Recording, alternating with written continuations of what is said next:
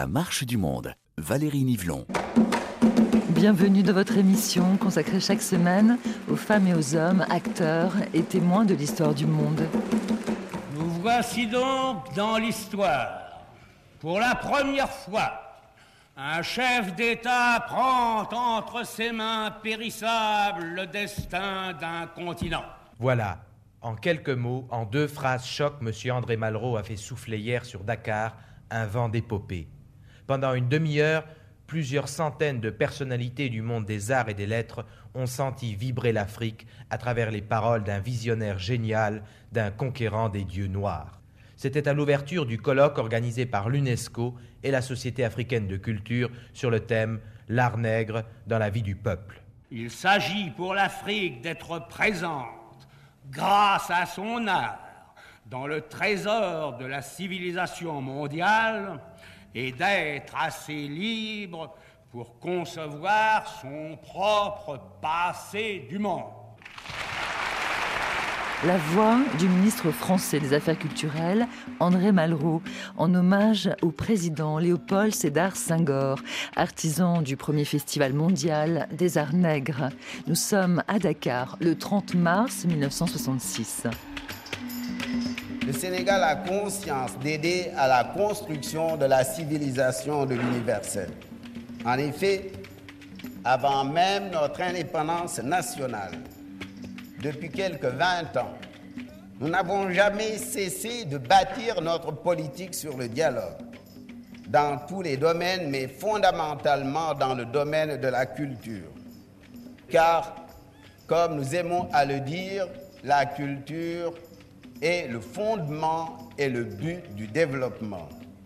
Mais pour dialoguer avec les autres, pour participer à l'œuvre commune des hommes de conscience et de volonté qui se lèvent de partout par le monde, pour apporter des valeurs nouvelles à la symbiose des valeurs complémentaires par quoi se définit la civilisation de l'universel, il nous faut, nous nègres, être enfin nous-mêmes dans notre dignité, dans notre identité retrouvée.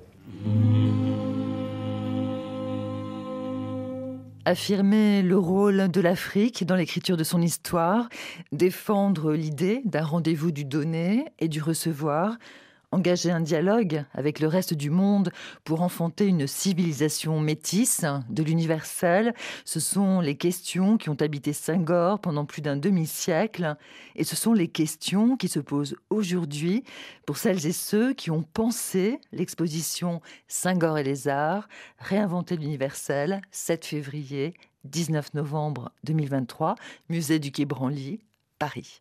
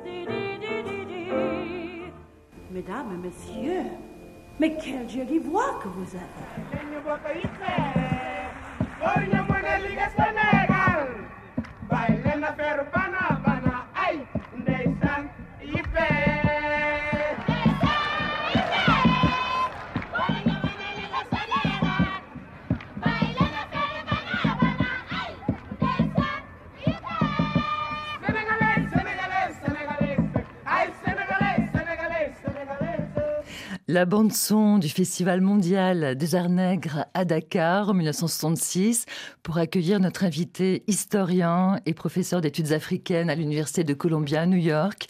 Bonjour Mamadou Diouf et bienvenue dans la Marche du Monde. Bonjour et merci de m'avoir invité à échanger avec vous.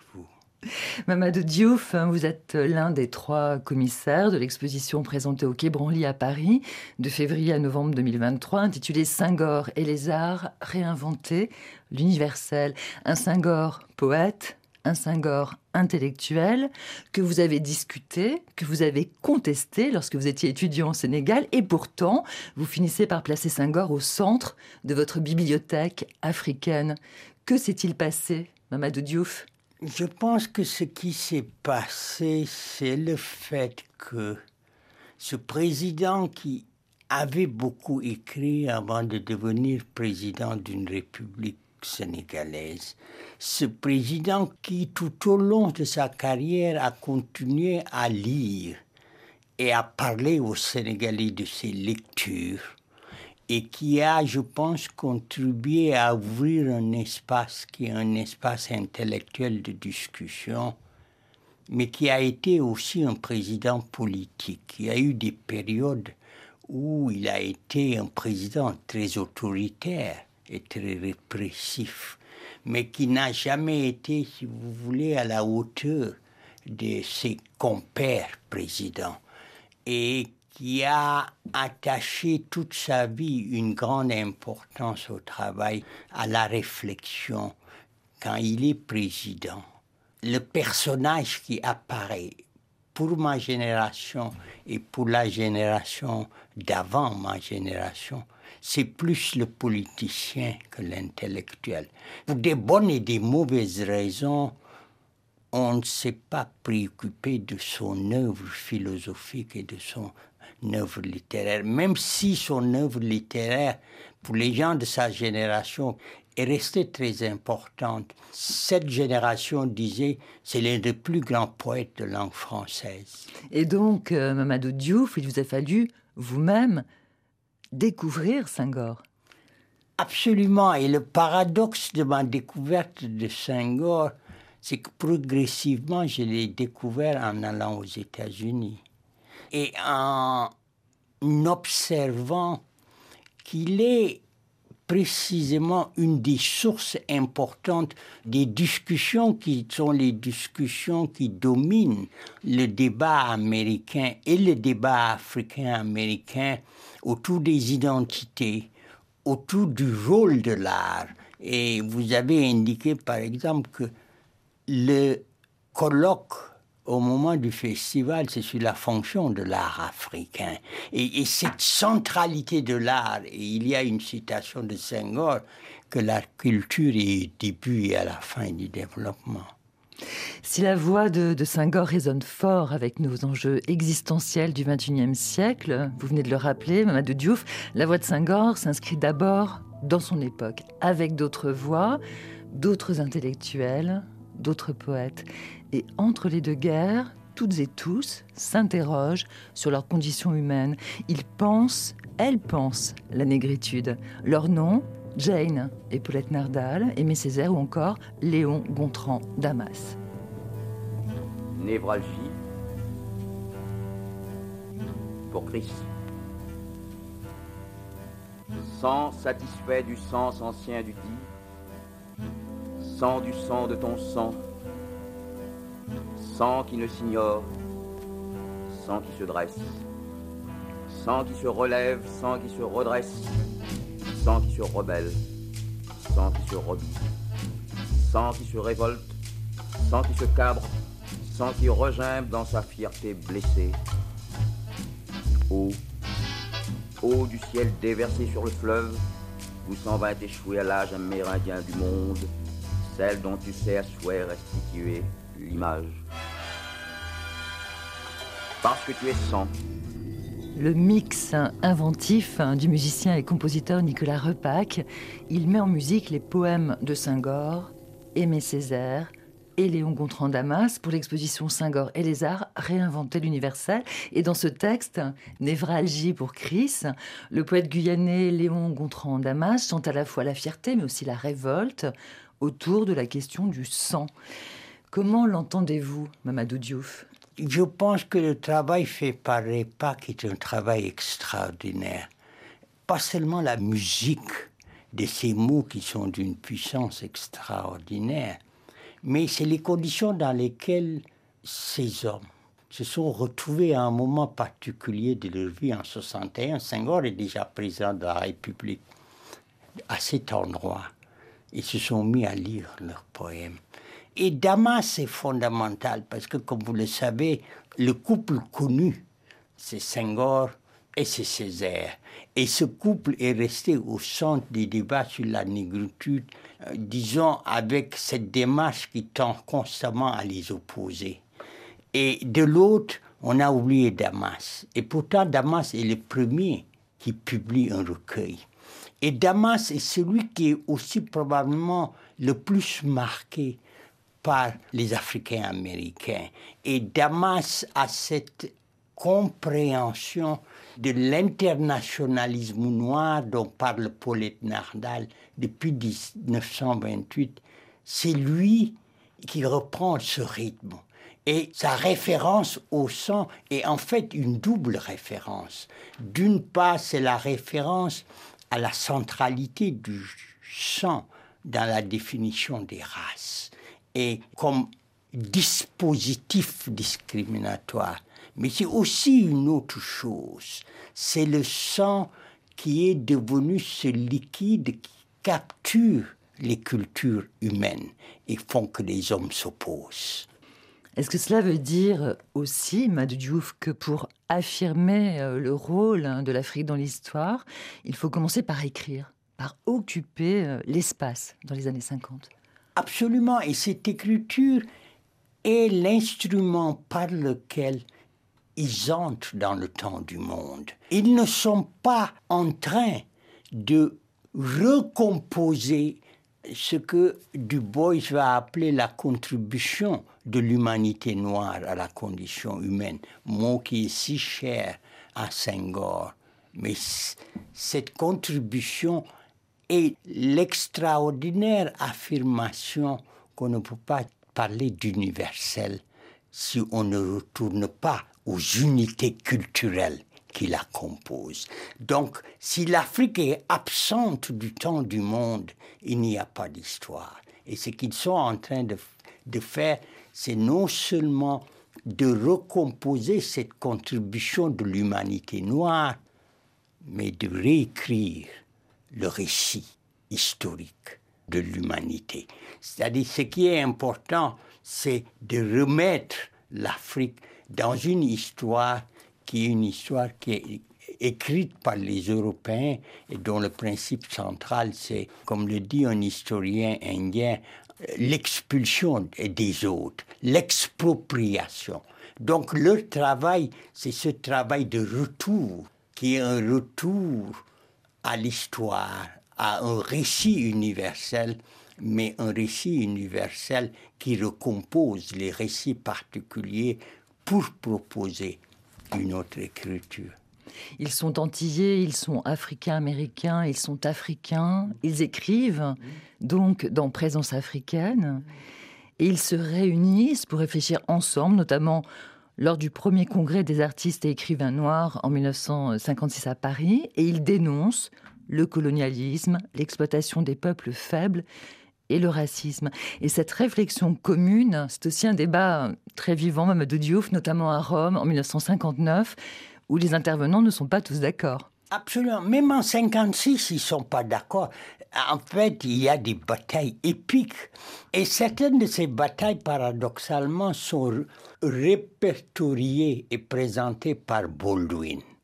Baldwin participe comme journaliste et reporter pour des journaux africains américains. Il est donc à l'extérieur, il est observateur. Par exemple, il raconte de manière extraordinaire la confrontation Senghor-Richard Wright autour de l'importance et du rôle de la religion. Il raconte aussi les bagarres pour les religieux africains de pouvoir s'exprimer et de présenter, euh, disons, leur position, parce que les laïcs euh, socialistes marxistes sont beaucoup plus importants que, même si celui qui est au cœur de l'organisation de ce congrès, Alun Diop est ce musulman qui s'est converti au catholicisme. Donc ça, c'est un élément important. L'autre élément important, il y a une autre bagarre qui est provoquée par Césaire. Parce que Césaire va présenter son papier sur, sur le colonialisme. Et dans ce papier, il compte parmi les colonisés les Africains américains la délégation africaine-américaine est tellement offusquée qu'elle sort de la salle. et, et, Richard Wright va être obligé de jouer l'intermédiaire pour les ramener. Le troisième élément qui est aussi important, c'est la bagarre entre Richard Wright et la plupart des participants. Parce que Wright va présenter un papier. Et dans ce papier, il dénonce les traditions religieuses. Et il dit que, en fait, il va y avoir probablement une guerre religieuse en Afrique entre les anglophones et les francophones, entre les protestants et les catholiques, etc. Mais il dénonce aussi les superstitions religieuses. Il veut Africaines. Absolument. Il veut sortir les Africains de leurs traditions religieuses. Il veut les sortir et paradoxalement, il assiste à cette grande conférence qui met la culture au devant, il dit oubliez votre culture, adoptez la culture qui est la culture de la raison, la culture du siècle des Lumières. Donc ce dont l'Afrique a besoin, comme il dit, c'est d'industrialisation et de modernisation. Et, sa réflexion sur la modernité va heurter plein d'Africains. Mais il va continuer jusqu'à sa mort à dire que l'Afrique a besoin d'être dans le temps du monde. Mais ce temps du monde, c'est le temps de la modernité occidentale. Alors, ce qui est très intéressant avec euh, Senghor, rappelons-le, qui est un grand militant euh, anticolonialiste, c'est qu'il est aussi agrégé de grammaire euh, française. D'ailleurs, il deviendra académicien à l'Académie française à Paris. Il est également amoureux, bien sûr, de la langue française. Cet homme-là, c'est le même qui devient président, premier président du Sénégal indépendant en 1960, et qui va rester au pouvoir très longtemps. Mais est-ce que Senghor est capable, une fois au pouvoir, de faire ce qu'il dit très pragmatiquement? Est-ce qu'il est capable de consacrer une part importante du budget de l'État à la culture? C'est ce qu'il dit et qu'il va répéter jusqu'à sa démission.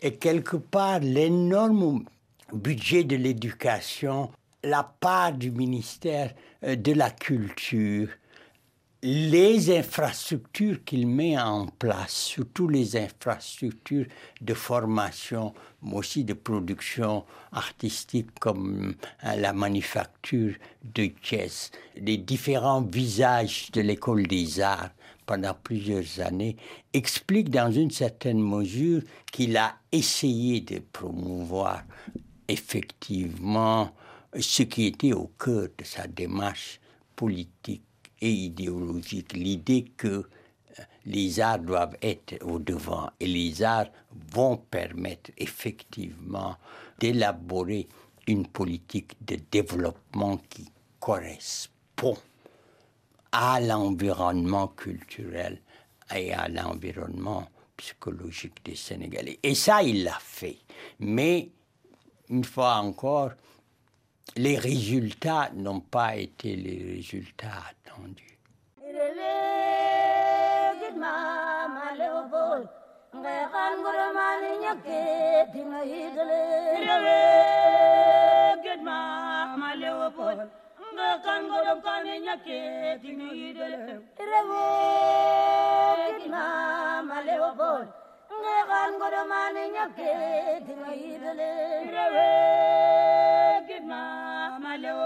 La voix de Yandé Kodou griotte du président Léopold Sédar Senghor, artisan du premier festival des arts nègres de 1966, où pour la première fois sur le continent sont valorisés les artistes africains, antillais, africains-américains, de Duke Ellington à Aminata Fall, en passant par Aimé Césaire.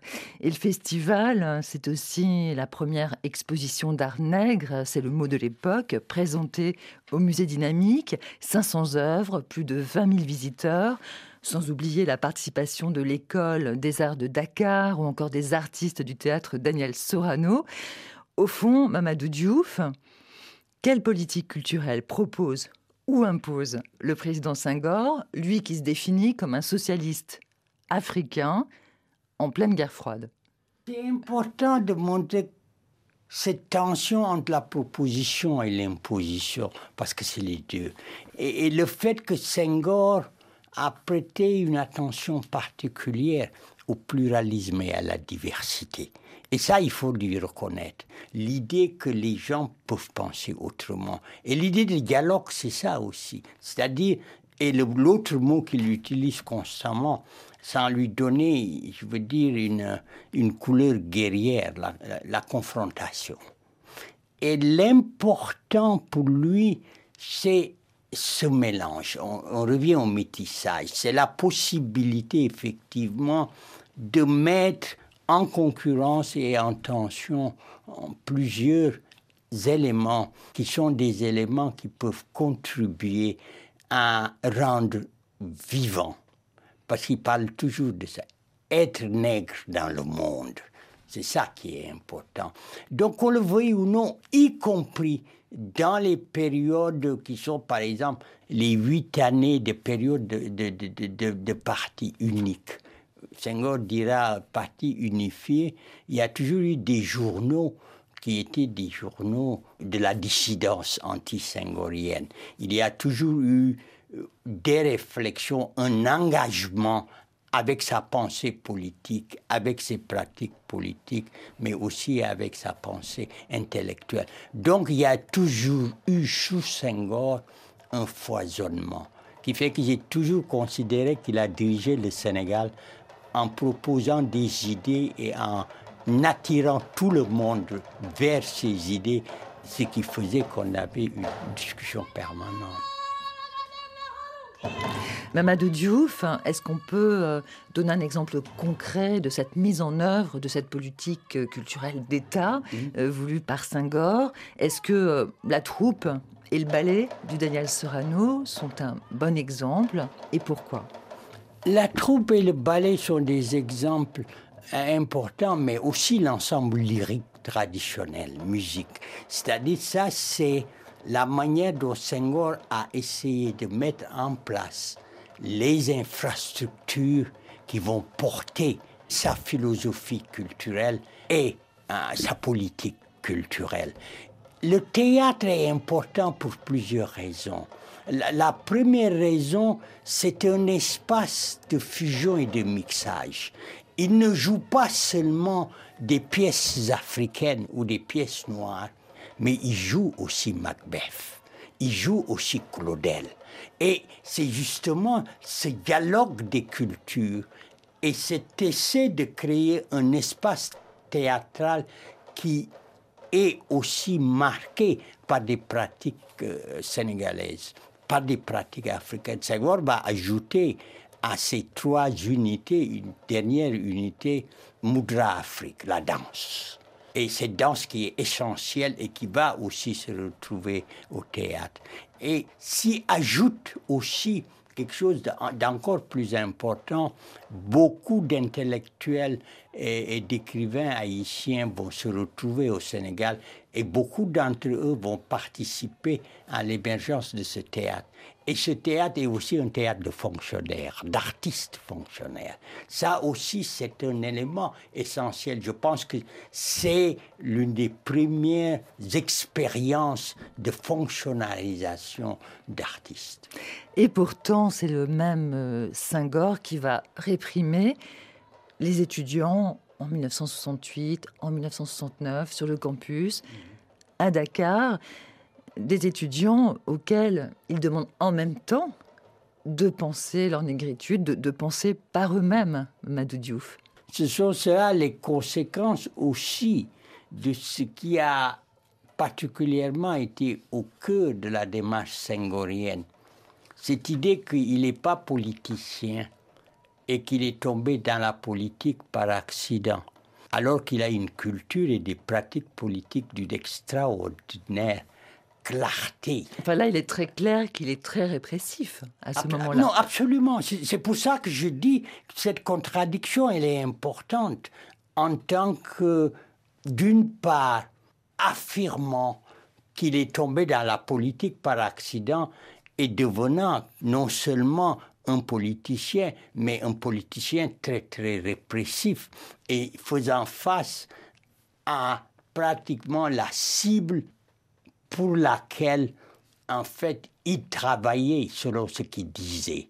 Mais ce que ça montre aussi, c'est progressivement à la fois son décalage politique et son décalage intellectuel et le fait que les transformations qui s'opèrent et s'annoncent sont des transformations qui ne sont plus rythmées, pour utiliser un mot qu'il adorait, par les pulsions qui sont les pulsions intellectuelles et les pulsions politiques de sa génération. Écoutons ensemble euh, l'artiste peintre euh, Diba. Il fait partie de la deuxième génération des artistes formés à l'école de, Dakar. Et Diba nous parle justement de sa génération et de ses contentieux avec Senghor. Les gens de ma génération avaient des contentieux avec Senghor sur les questions politiques. Il y a beaucoup de gens qui refusaient Senghor parce qu'ils avaient des, préoccupations politiques idéologiques. Les gens le traitaient à l'époque de réactionnaire. Moi-même, je n'étais pas très emballé parce que moi, j'étais plutôt le fruit de la période d'ouverture. Mais le vrai problème, c'est que nous, quand on prenait position, on oubliait même que nous-mêmes, nous sommes les produits d'un couple, enracinement et ouverture.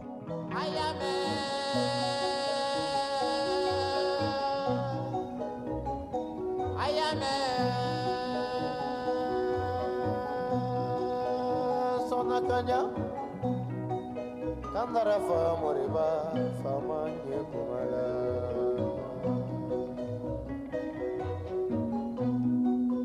Écoutez, écoutez fils d'Afrique,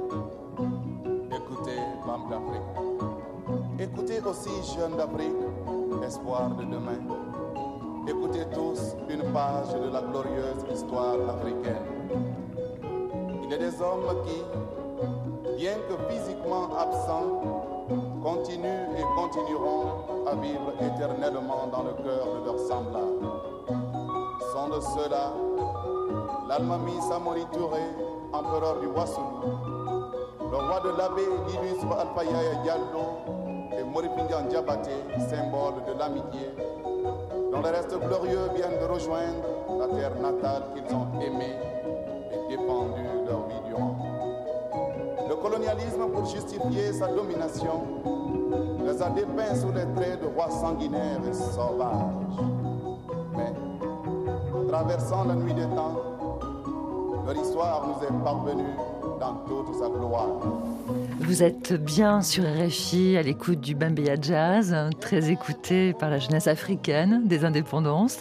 Nous revisitons la politique culturelle du président Senghor, lui-même chahuté par les étudiants de l'université de Dakar, une jeunesse étudiante issue de toutes les anciennes colonies d'Afrique de l'Ouest et qui a la chance, comme tous les Dakarois, de découvrir les œuvres de Picasso au musée dynamique créé par Senghor au nom de la civilisation de l'universel. Alors, depuis ce mot de négritude, inventé en 1936 euh, par Aimé Césaire, jusqu'à la négritude proclamée humanisme du XXe siècle par Senghor, comment, Mamadou Diouf, pouvons-nous euh, envisager cette civilisation de l'universel au, musée? Mamadou Diouf, je rappelle que vous êtes professeur d'études africaines et d'histoire à l'université de Columbia à New York. En fait, euh, la, fonction de la négritude, comme je disais tout à l'heure, c'est de ramener l'histoire à l'Afrique dans le cours de l'histoire. Ce qui est cette grande ambition qui va en fait être très très présente après la Première Guerre mondiale et qui commence en fait en Amérique du Nord avec les Africains américains. D'abord les prêtres ensuite euh, ce groupe qui émerge, qui est le groupe des universitaires, et Du Bois va jouer un rôle très important. Donc c'est à la fois un travail sur le récit historique, et c'est l'Afrique dans le monde. C'est Afrique dans le monde que les Africains américains et les Africains vont se lancer à la poursuite. Mais en faisant ce travail, ils impactaient aussi l'histoire et il s'attachait à repenser la condition humaine pour proposer un nouvel humanisme dans un contexte mondial qui est un contexte de crise. La fin de la Première Guerre mondiale et l'acheminement vers la Seconde. Et, cet universel pour les partisans de la négritude était un universel qui devrait être extrait de la culture occidentale. La désoccidentalisation de l'universel devient l'élément le plus important, pas seulement pour les partisans de la négritude, mais ici, si vous regardez, à la même période à peu près en Inde, on assiste à la même chose, à, à ce travail. Tagore parle de la sortie de cette histoire européenne qui ne parle que de politique, pour se retrouver dans une histoire qui est l'histoire du quotidien. Et ce qui est intéressant quand on fait le parallèle avec les gens de la négritude, on voit très bien Césaire et Senghor constamment parler du, du dialogue avec nous-mêmes. Et ce dialogue avec nous-mêmes est essentiel dans cette entreprise de désoccidentalisation. Et l'un des moyens de désoccidentalisation mis en œuvre par Senghor, c'est ce musée dynamique créé euh, à Dakar et dans l'exposition euh, consacrée à Senghor-les-Arts, dont vous êtes l'un des commissaires au musée du Quai Branly aux côtés de Sarah Friot-Salgas et Sarah Ligné, vous avez mis l'accent sur la diversité des productions et sur la circulation des œuvres d'art. Alors qu'est-ce qu'on voit dans ce musée dynamique? Ce qu'on voit dans ce euh, musée dynamique, c'est les produits qui sont les produits de l'art africain, l'art ancien, les, sculptures en plus. La plupart de ces sculptures qui ont été prêtées, parce que ces sculptures étaient préservées et conservées dans les musées européens. Mais autour du musée, on a aussi les danseurs. Et par la suite, ce musée va accueillir des expositions d'art contemporain. Et, et, ce qui est intéressant, moi pendant des années, je ne savais pas pourquoi ça s'appelait le musée dynamique. Alors pourquoi que, justement? Sauf que ça me rappelait, si vous voulez, de, de ce travail qui consistait à montrer non seulement la vitalité de l'art africain ancien, non seulement de montrer le dynamisme des nouveaux artistes, et j'ai découvert que ce n'était pas du tout ça, en fait. Cette notion de musée dynamique vient paradoxalement de la Suisse. De la Suisse et, et du directeur du musée ethnographique de Neuchâtel, qui, en devenant un expert de l'UNESCO, devient l'un des principaux collaborateurs de Senghor pour préparer le festival des Arts Nègres. Quel est Il s'appelait Jean Gabu. Jean Gabu. Et Gabu est intéressant parce qu'avant d'arriver au Sénégal, il avait déjà fait des, des missions en Afghanistan et a participé un peu à la discussion sur le rôle d'un musée. Et ce musée devient un musée organisé en trois sections. Et Gabu est à l'origine de ces conceptions muséales, c'est-à-dire une section autour du vieux bâtiment. Ce bâtiment où il y a l'exposition permanente. Et c'est par rapport à l'exposition permanente que l'autre bâtiment qui va être ajouté au vieux bâtiment, c'est ça qui était le musée dynamique pour les expositions temporaires. Et donc, par exemple, on voit à Dakar, au musée dynamique, une exposition Picasso, Mamadou Diouf. L'un des papiers du catalogue parle justement de cette préparation de l'expo Picasso parce que quand Senghor essaie de travailler avec l'administration euh, culturelle française pour la préparer, Malraux n'est pas du tout chaud à l'aider. Malraux, qui à l'époque est ministre des Affaires culturelles. culturelles. Et il ne veut pas vraiment l'aider. Et Senghor va se débrouiller. Et c'est intéressant de voir ça parce que l'expo Picasso est l'expression de l'engagement culturel important que l'art doit circuler. On ne parle pas de restitution comme non, l'époque. Et en fait, je pense qu'il est très difficile de d'imaginer que Senghor pouvait penché à ça. Parce que ce qui l'intéressait, comme chez Malraux, même si Malraux ne l'aide pas, l'idée du musée imaginaire, c'est que l'art est le reflet de la condition humaine. Il n'est pas le reflet de culture spécifique. Et Senghor invite également Pierre Soulages à exposer en 1974. Pierre Soulages a 55 ans et il est déjà immense. De nombreuses manifestations vont du reste se dérouler dans la capitale du Sénégal où nous serons présents, et notamment une exposition du peintre Soulages, Pierre Soulages. Sophie Dumoulin, vous êtes allé voir Soulages alors euh, qu'il préparait cette exposition, et nous allons en savoir comment il l'a conçue et comment nous la découvrirons lorsque nous serons à Dakar. Au départ, euh, c'est pour moi que je travaille, c'est pour moi que je peins, mais euh, je pense que ce que je fais ne devient de l'art que dans la mesure où c'est vu par un public. Et par conséquent, je suis toujours très curieux de rencontrer un public, et surtout un public nouveau, comme le public euh, africain, qui a un passé culturel différent de celui du public que je rencontre habituellement avec ma peinture, qui est un public occidental. Est-ce que l'on peut penser qu'il y a une correspondance entre ce pays qui est assez un peu mystérieux et très très fort à la fois dans ses lumières, dans ses couleurs, et ce que vous faites? Ce qui me paraît important dans le cas particulier, euh, c'est l'art nègre et euh, les rapports que l'art nègre peut avoir avec l'art contemporain depuis que les artistes contemporains ont fait connaître euh, l'art nègre, puisque c'est à partir des recherches des peintres de Paris, que le monde s'est intéressé à l'art nègre, comme d'ailleurs à tous les arts primitifs. La voix du peintre Pierre Soulages dans La Marche du Monde. Pierre Soulages a vécu jusqu'à l'âge de 102 ans. Il nous a quittés en, en 2022. Soulages, invité par Senghor à Dakar.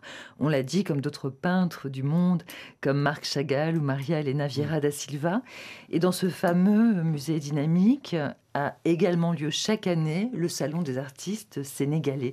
Je vous propose de retrouver Iban Diaye, auquel le musée dynamique a consacré une monographie en 1977. C'est une archive RFI de l'émission Cahiers Nomade de Sophie Ekwe et Zora Soti. Un reportage à Paris en 2005 à l'occasion d'une exposition des peintures de Iban Diaye, étudiant, lui, dans la capitale française dans les années 50. J'adore la rumba, j'adore pratiquement tous les airs à percussion et j'ai découvert le jazz. Et alors là, le jazz m'a poursuivi. Il m'a poursuivi jusqu'ici et ici, j'ai découvert les clubs de jazz comme le Vieux Colombier, le Saint-Benoît, et j'ai dansé sur le jazz. Pour moi, ça, c'est une sorte de, de, pulsion. J'ai eu une très grande admiration pour la chanteuse Billie Holiday.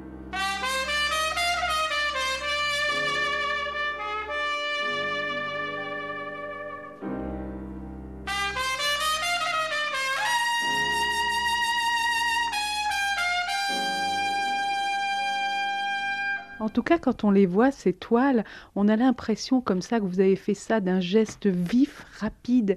Il y a ce, mouvement, euh, ça tourne, ça vibre. Euh, c'est un peu de cette façon-là que vous avez réalisé cette série de toiles? Oui, euh, je suis parti d'elle et j'ai donc essayé tout de suite de faire bouger la tête. vous voyez, et les bras là-bas qui se poursuivent, qui montent et tout. Et là, les timbales, les, les, cymbales qui bougent avec ce, batteur qui tient euh, une cymbale là-bas et le saxophoniste au fond. Tout ça, j'ai essayé de le faire euh, avec euh, beaucoup de douceur pour la chanteuse. Vous voyez son, sa figure, son regard, et c'est un regard, je crois, assez assez désabusé. Je crois, euh, lorsqu'on regarde cette chanceuse, on se rend compte qu'elle a beaucoup souffert. Ou plus exactement, c'est ce que j'ai voulu traduire. Southern trees bear strange fruit. Blood and blood at the road. Black bodies swinging in the southern breeze. Strange fruit hanging from the poplar trees. Peindre l'émotion de la chanteuse Billie Holiday, c'est ce que tente Iba Ndiaye dans, dans ses toiles. Iba Ndiaye, artiste majeur de l'école de Dakar. Iba Ndiaye, également peintre du rythme, si cher à Senghor, Mamadou Diouf. Absolument, et en même temps, si, vous voulez, c'est l'un des aspects aussi les plus intéressants quand on considère la démarche senghorienne dans sa totalité. Ibanyai n'était pas dans le couple Ibanyai-Papi Pratal le peintre préféré. Et si on considère l'école de Dakar dans sa totalité, Ibanyai est la fois à l'intérieur il est marginal. Il a à l'intérieur justement parce qu'il croit à ce rythme qui est le cœur de ce qu'on pourrait appeler l'esthétique africaine. Et ce n'est pas seulement Senghor qui parle de ce rythme, Césaire en parle, mais Du Bois, presque 30 ans avant, en parle, que c'est ça qui... Le rythme, la couleur définissent l'art africain. Et l'intérêt d'Ibanyai, c'est de se situer à la fois au cœur du projet et à la marche, en restant ce peintre qui est attaché aux beaux-arts et aux techniques des beaux-arts, alors que chez Papi Bratal, c'est plutôt l'intuition, l'émotion, la créativité. Ibanyai aussi s'attache toujours, et c'est ça ce qui fait qu'il est très près de Senghor quelque part, tout en s'en détachant. Il engage aussi la conversation avec l'art de la diaspora africaine et il essaie de s'inscrire dans ces relations complexes et dans la texture de ces engagements multiples. Et cette texture d'engagement multiple prend appui sur la production africaine-américaine, prend appui précisément, c'est pour ça que la musique et le jazz deviennent très importants. Mais si on regarde l'impact de Senghor, plusieurs années après, avec notamment un groupe comme le groupe Africobra de Chicago, eux, ils prêtent une attention à cette rythmique, mais ils l'illustrent par l'extraordinaire utilisation des couleurs et des couleurs vives. Une dernière voix avant de se quitter, Mm. Madou Diouf, Mm. vous l'avez cité, Mm. l'expérience de Moudra, Mm. Afrique, belle synthèse encore une fois du, du donner et du recevoir, avec euh, cette ouverture de l'école de danse Moudra à Dakar, dirigée par la danseuse et chorégraphe Germaine Acogny. Maurice Béjart dit Créer une école Moudra en Afrique était pour moi à la fois une entreprise qui faisait bondir mon cœur d'enthousiasme, mais aussi une interrogation cruelle. Comment et surtout pourquoi apporter ma contribution de danseur à un continent dont je recevais l'évidence de la supériorité? Que la tradition soit ce torrent impétueux qui se précipite dans le monde moderne pour le bouleverser et non un lac d'eau dormante. Je voulais toujours mêler tradition et modernité. La première démonstration de travail, j'ai voulu travailler avec tout le monde et j'ai fait le scénario d'un spectacle où tout était mêlé. J'étais la plus jeune, j'avais 33 ans, une femme, noire, et eux, c'était des, des grands maîtres. L'école Moudra à Dakar. C'est un extrait du documentaire Yatunde, la mer est revenue, réalisé par Laure Maléco et présenté dans l'exposition Senghor et les Arts, réinventer l'universel au musée du quai Branly. Une exposition, c'est aussi un catalogue et des textes, vous l'avez souligné, Mamadou Diouf. L'occasion pour vous de mettre en perspective l'héritage de, de Senghor, peut-être dans l'actuel musée des civilisations noires de Dakar?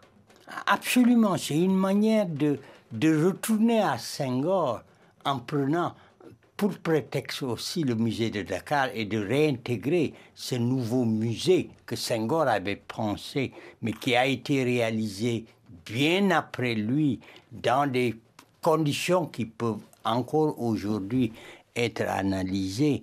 Et ce qui le montre justement, c'est de mettre face à face à la fois les réflexions de Acogny et, et, ses réflexions sur la danse. La danse est essentielle dans ce que Senghor appelle le dialogue des cultures, ce qui, quelque part où il dit que la renaissance de l'Afrique au monde est une renaissance qui apporte le levain qui est nécessaire à la farine blanche. Et ce levain, c'est le rythme. Il dit, par exemple, et je cite, car qui apprendra le rythme au monde défunt des machines et des canons, qui pousserait le cri de joie pour réveiller les morts et orphelins de leur rôle, dites qui rendrait la mémoire de vie à l'homme aux espoirs éventrés. Les hommes du coton, du café, de l'huile, ils nous disent les hommes de la mort. Nous sommes les hommes de la danse, dont les pieds reprennent vigueur en frappant le sol. Et c'est ce rapport de l'énergie de la danse au sol et d'une prise d'énergie à partir du sol pour l'homme et la nature fait de la danse, probablement pour Senghor, la langue la plus importante pour le dialogue des cultures. Merci, Mamadou Diouf. Merci. Merci d'avoir partagé avec nous votre réflexion sur Senghor et les arts. Senghor ou la culture de l'indépendance, c'était un nouvel épisode de La Marche du Monde signé Valérie Nivelon et réalisé par Sophie Janin. N'hésitez pas à consulter la page de La Marche du Monde sur RFI.fr. Réagissez sur nos réseaux sociaux, Facebook et Twitter. Cette émission, c'est la vôtre. Ô tirailleurs sénégalais, morts pour la France. Si le soleil qui fait tendre la poitrine des vierges, qui fait sourire sur les bancs verts les vieillards, qui réveillerait les morts sous une terre maternelle. J'entends le bruit des canons et Sdiroun. On fleurit les tombes, on réchauffe les soldats inconnus. Vous, mes frères obscurs, personne ne vous nomme. On promet 500 000 de vos enfants à la gloire des futurs morts. On les remercie d'avance, futurs morts obscurs. Chande. Écoutez-moi, tirailleurs sénégalais dans la solitude de la terre noire et de la mort. Dans votre solitude sans yeux, sans oreilles, plus que dans ma peau sombre au fond de la province. Sans même la chaleur de vos camarades couchés tout contre vous, comme jadis dans la tranchée, jadis dans les palabres du village. Écoutez-moi, tirailleurs à la peau noire, bien que sans oreilles et sans yeux dans votre triple enceinte de nuit. Nous n'avons pas loué de pleureuses, pas même les larmes de vos femmes anciennes. Elles ne se rappellent que vos grands coups de colère préférant l'ardeur des vivants. Les plaintes des pleureuses trop claires, trop vite assécher les joues de vos femmes comme en saison sèche les torrents du foot. Les larmes les plus chaudes trop claires et trop vite bues au coin des lèvres oublieuses.